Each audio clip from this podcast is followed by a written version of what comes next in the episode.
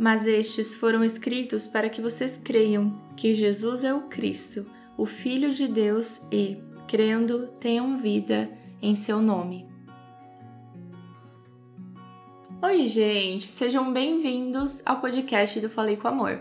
Eu sou a Gabi Saltier e hoje nós vamos conversar sobre João, capítulo 20. Estamos há 20 dias estudando o Evangelho de João e confesso para vocês que depois que eu gravei 150 episódios de Salmos, parece que qualquer estudo passa rápido demais. Eu achei que esses 20 dias passaram voando. Amanhã nós já vamos terminar o 21 episódio e então terminar o nosso estudo de João.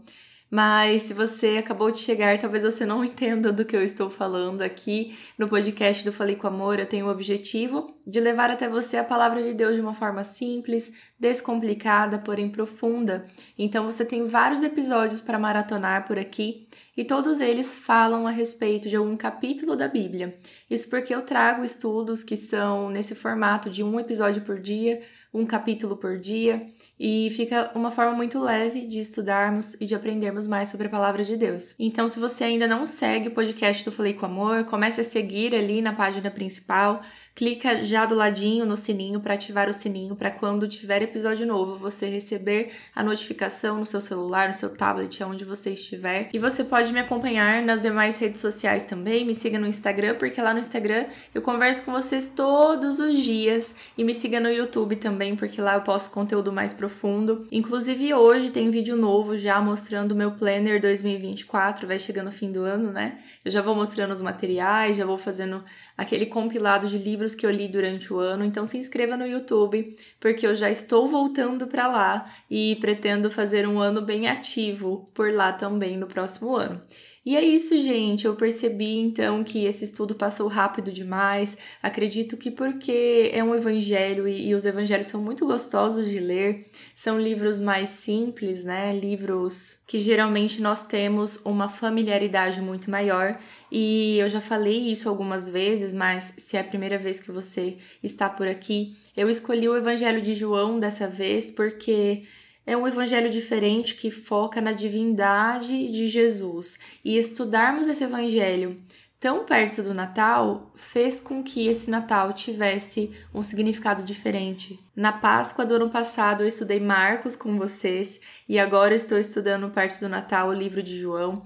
E essas datas comemorativas são datas que nós precisamos lembrar, celebrar o verdadeiro significado. E isso precisa estar firmado em nosso coração o sacrifício de Cristo, o amor de Cristo precisa ser carimbado em nosso coração para que a gente perceba essa graça imerecida que nos alcança todos os dias, até hoje. Então, se você ainda não leu o capítulo 20 de João, eu te convido a ler assim que terminar o episódio, assim que você puder. Confesso que o episódio 19 foi um episódio que eu terminei com a voz muito embargada. Foi difícil terminar esse episódio porque eu estava extremamente emocionada depois de estudar mais sobre a crucificação e sobre todos os sintomas que Jesus sentiu, a dor física, a dor emocional que ele teve naquele momento. E eu terminei o episódio 19 falando que o amanhã está chegando. Isso porque Jesus então morreu em uma sexta-feira,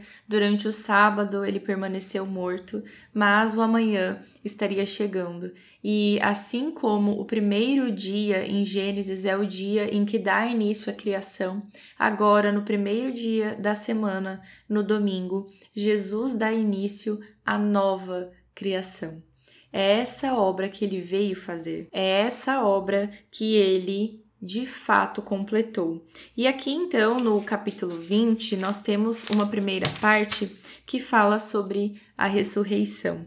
O que aconteceu então é que Maria Madalena, que inclusive é citada agora no livro de João pela segunda vez apenas, né? Então ela foi citada ali no momento da crucificação, aquelas que estavam aos pés da cruz, e Maria Madalena é citada aqui novamente. Então o pouco que nós sabemos sobre ela é relatado nos demais evangelhos, porque aqui em João é uma figura que aparece mais para o final da história já. E Maria Madalena então chegou até o sepulcro e percebeu que que a porta né, estava aberta. Então, na verdade, a pedra havia sido removida.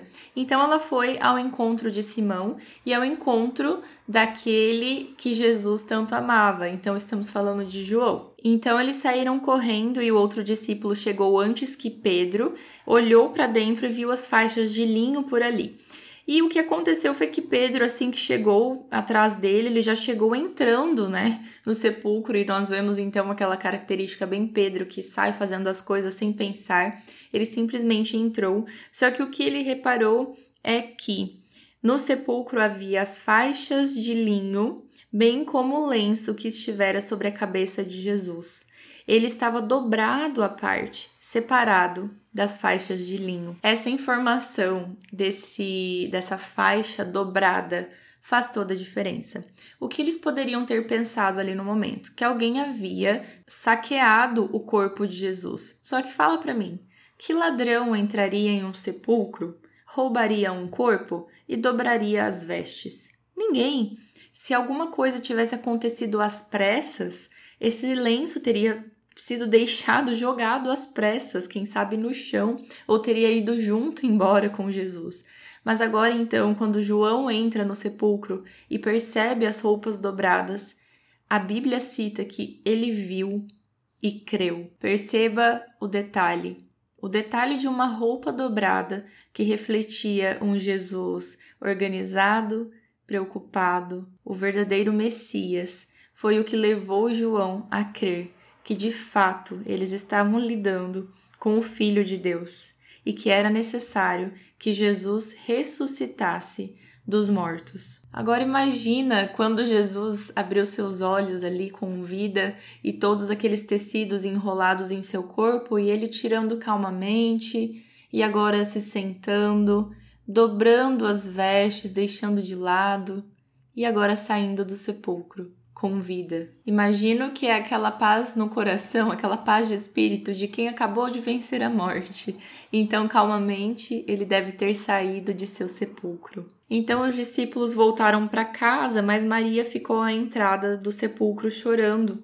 E ela se curvou para olhar para dentro e percebeu dois anjos. E esses anjos perguntaram: Por que você está chorando?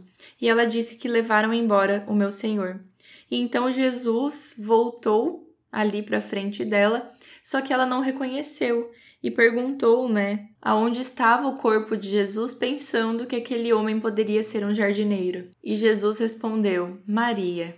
E então ela o reconheceu. Jesus diz algo estranho aqui. Ele disse: Não me segure, pois ainda não voltei para o Pai. Vá, porém, a meus irmãos e diga-lhes: Estou voltando para o meu Pai e Pai de vocês, para o meu Deus e Deus de vocês. Algo estranho de uma situação estranha também, né? Acredito que Maria não tinha conversado com muitas pessoas que haviam ressuscitado. Quem sabe com Lázaro, mas agora então encarando Jesus, Jesus pede: "Não me segure". Quem sabe talvez essa foi a forma de Jesus mostrar para ela que o Jesus que estava na frente dela seria um Jesus diferente não seria mais aquele homem que andaria com eles pelo meio da Galileia, mas seria alguém santificado que retornaria para a casa do Pai. Então, quem sabe esse não me segure foi uma forma de dizer não se apegue a mim, porque agora as coisas serão diferentes. Então, ele pede para que ela volte e anuncie para os, os seus discípulos, né? E então, ao cair da tarde daquele primeiro dia da semana, Jesus apareceu para os seus discípulos e disse: Paz seja com vocês. E acredito que ali aconteceu uma imensa festa, uma festa de esperança. Quem sabe muitos deles estavam desacreditados, haviam perdido a esperança porque até então eles acreditavam que aquele era o Messias, mas como esse Messias foi morto, e agora então essa chama é acesa novamente no coração deles. E Jesus diz então: recebam o Espírito Santo. Perceba que Jesus havia dito que ele precisaria ir embora para que o conselheiro descesse até os seus, e agora Jesus libera o Espírito Santo. preenche os seus discípulos do Espírito e diz: Se perdoarem os pecados de alguém, estarão perdoados. Se não os perdoarem, não estarão perdoados. Perceba que, humanamente falando, ninguém tem o poder de perdoar ou não um pecado, e Deus, Jesus, dá isso a seus discípulos. Não é porque esses discípulos eram pessoas sem pecado algum certamente eram pessoas escolhidas por Deus e extremamente consagradas, mas é justamente porque agora eles tinham o poder do Espírito e o poder de perdoar ou não vinha de Deus e eles eram usados por ele. Só que Tomé não estava nesse momento e ele disse que só creria no momento em que ele visse Jesus e pudesse tocar em suas cicatrizes. Uma semana mais tarde, Jesus aparece e diz para Tomé: Coloque o seu dedo aqui, veja as minhas mãos. E então Tomé passou a crer. Só que então Jesus lhe disse, lá no versículo 29, Por que me viu você creu? Felizes os que não viram e creram. Infelizmente, muitos somos Tomé, duvidamos. Acontece que hoje nós temos os registros do que Jesus fez, nós temos o poder do Espírito atuando em nossa vida, nós temos presentes diários como a saúde, nosso trabalho, nossa família, o abrir de olhos e coisas simples do dia a dia que podem testemunhar sobre o poder de Jesus.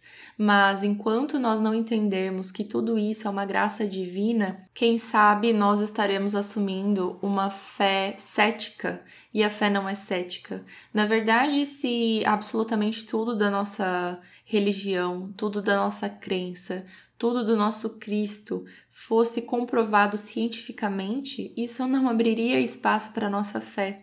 Agora nós precisamos crer, mesmo sem ver, mesmo sem ainda tocar em suas cicatrizes, sabendo que, da mesma forma com que Deus prometeu que haveria esperança no mundo novamente e ele enviou seu filho, nós precisamos crer que o seu filho retornará para nos buscar. E aí nós poderemos relar em suas cicatrizes, nós poderemos abraçá-lo e ele não falará mais para gente: não me toque, não se apegue, porque estaremos apegados eternamente. O versículo 30 diz que Jesus realizou na presença dos seus discípulos muitos outros sinais milagrosos que não estão registrados nesse livro.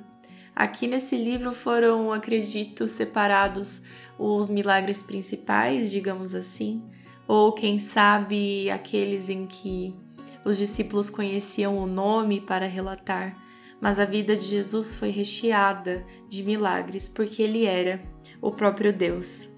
Esses foram escritos para que vocês creiam, para que nós tenhamos a fé de que esse Jesus, essa divindade aqui, é o nosso Cristo, o Filho de Deus, o próprio Deus e tudo isso para crermos, para termos a vida eterna em seu nome. Jesus morreu, mas mais importante do que isso, Jesus ressuscitou.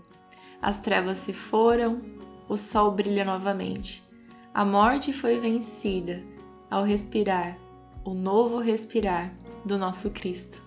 Hoje é dia de ceia e que nessa ceia o verdadeiro significado queime em seu coração. Nós temos um Cristo que nasceu por nós e que vive hoje e para sempre. Fiquem com Deus e um beijo da Gabi.